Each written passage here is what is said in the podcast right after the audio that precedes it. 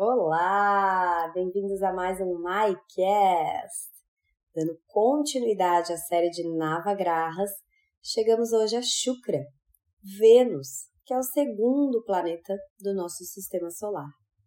Na mitologia hindu e na astrologia védica, Shukra ou Shukracharya é associado com amor, beleza, prosperidade, criatividade, luxúria. E a sua história tem raízes profundas na mitologia hindu, que é o que a gente vai conhecer hoje.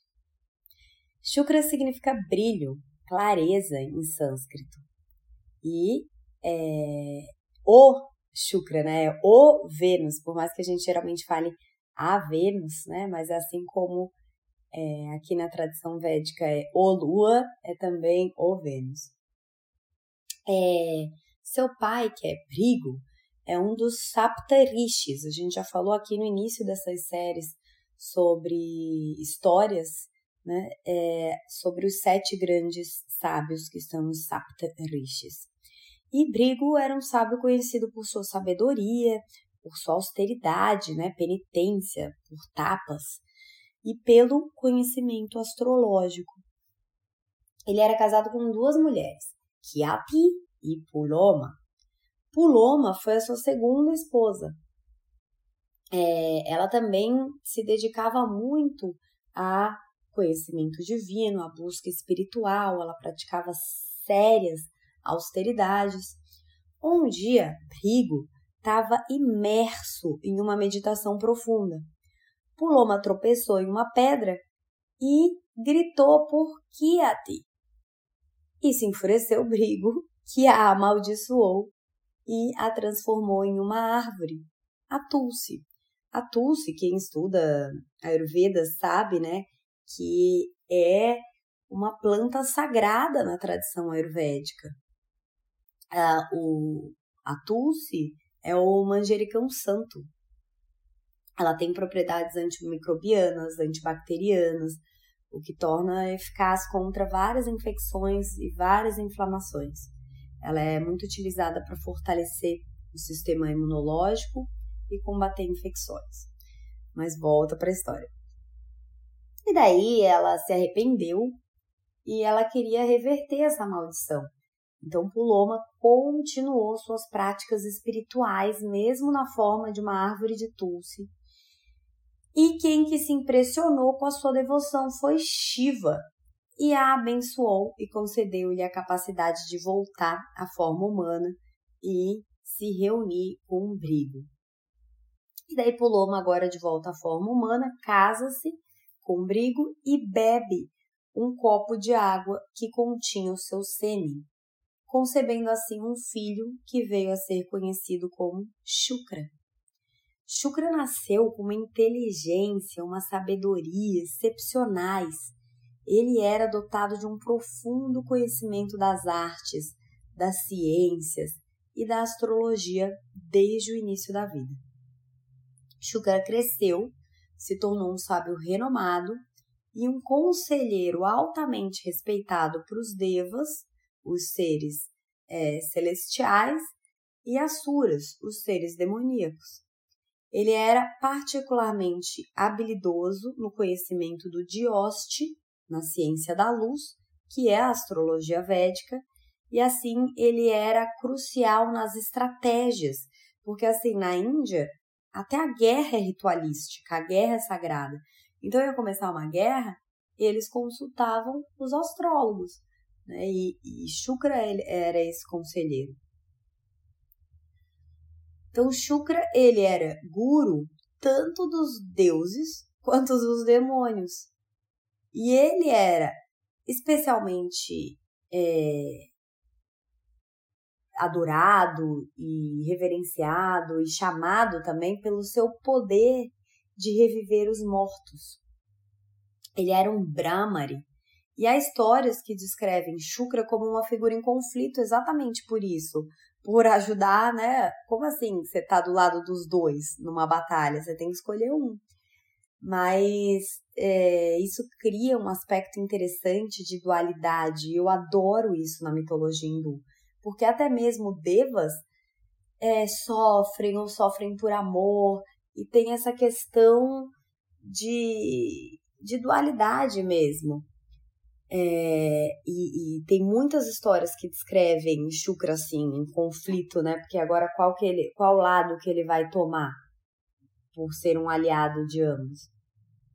Tem uma lenda famosa que Shukra foi o responsável por ressuscitar os Asuras que foram mortos durante uma batalha com os Devas. Isso se chama Devashura Shangrama. Então ele usou o seu conhecimento de Sanjivani Vidya, que é o conhecimento de, de, de ressuscitar os mortos.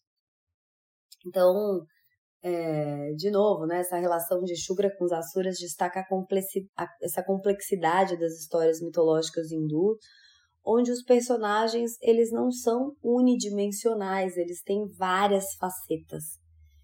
E Shukra, sendo o guru dos Asuras, representa o papel de um mentor espiritual e intelectual para eles, mesmo que as suas ações também estejam ligadas, né, as ações de Shukra, a esse equilíbrio divino, esse equilíbrio cósmico. Shukra, ele se casou com Urvashi. Urvashi, ela era uma das apsaras. O que, que são as apsaras? É, são as ninfas celestiais, elas são muito lindas, muito bonitas. Por um tempo eles viveram felizes, mas daí surgiram problemas, aí teve uma briga com Indra. O, o Indra, ele é o governante, né? Ele é o rei dos deuses. Ele que governa é, Suar, Suarra, né? Suarga, louca. E daí teve essa briga aí e levou à maldição de Urvashi. Numa ocasião, é, também tem o rei dos Asuras, eu já contei aqui sobre Bali, em outro conto, ele foi derrotado por Indra. E daí Shukra foi ferido gravemente na batalha e ele recorreu à sua esposa Urvashi para ajudá-lo a se recuperar. E ela usou também o seu poder encantado, né, de, de Apsara para é, ajudar e curar e também proteger o Bali e, então, assim, é, sempre é contado algumas narrativas de que Apsara também, com seus poderes, ajudou os Asuras. E na astrologia védica, Vênus é associada à beleza, é por onde a gente vê relacionamentos amorosos, artes, música, uma tendência a gostar de, de luxo, a gente vê também a criatividade. Ele é considerado um planeta benéfico, então ele traz harmonia e prosperidade, dependendo da sua posição no mapa. Vênus governa os signos de Touro e de Libra.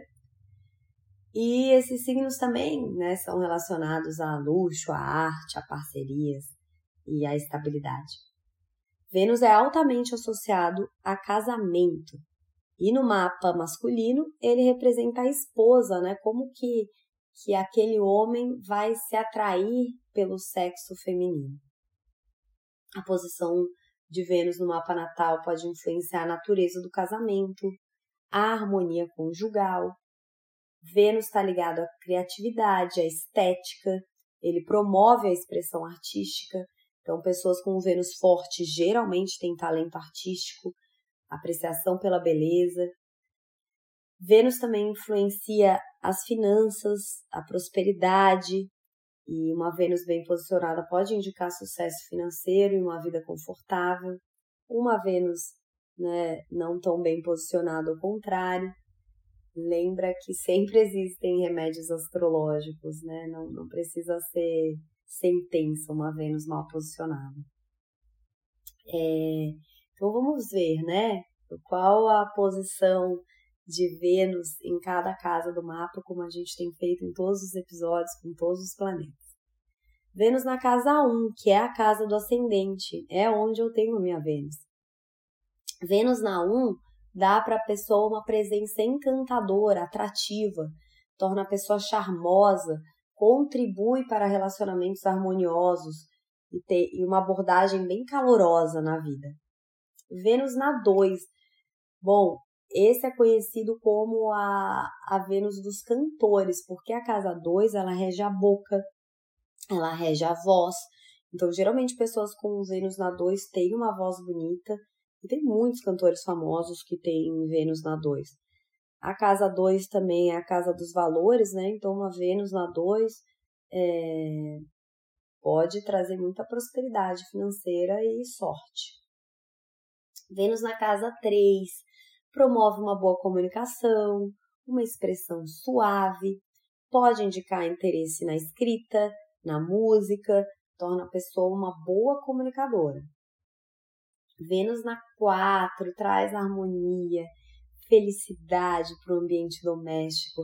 A pessoa tende a valorizar a vida familiar, tende a ter uma casa bonita, bem decorada, é uma casa muito aconchegante.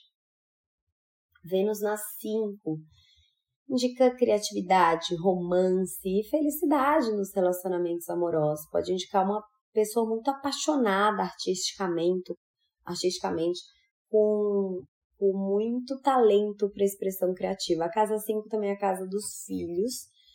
É, eu já tinha lido em tratados que Vênus na 5, geralmente a primeira filha é mulher e uma menina muito bonita e que vai ter bem essas características venusianas de ser uma pessoa muito artística na vida adulta. E confirmei, fiz leitura de dois mapas com pessoas com Vênus na 5 que tiveram a primeira filha, menina, e uma filha muito linda. Vênus na 6 pode criar tensão nos relacionamentos, especialmente no casamento.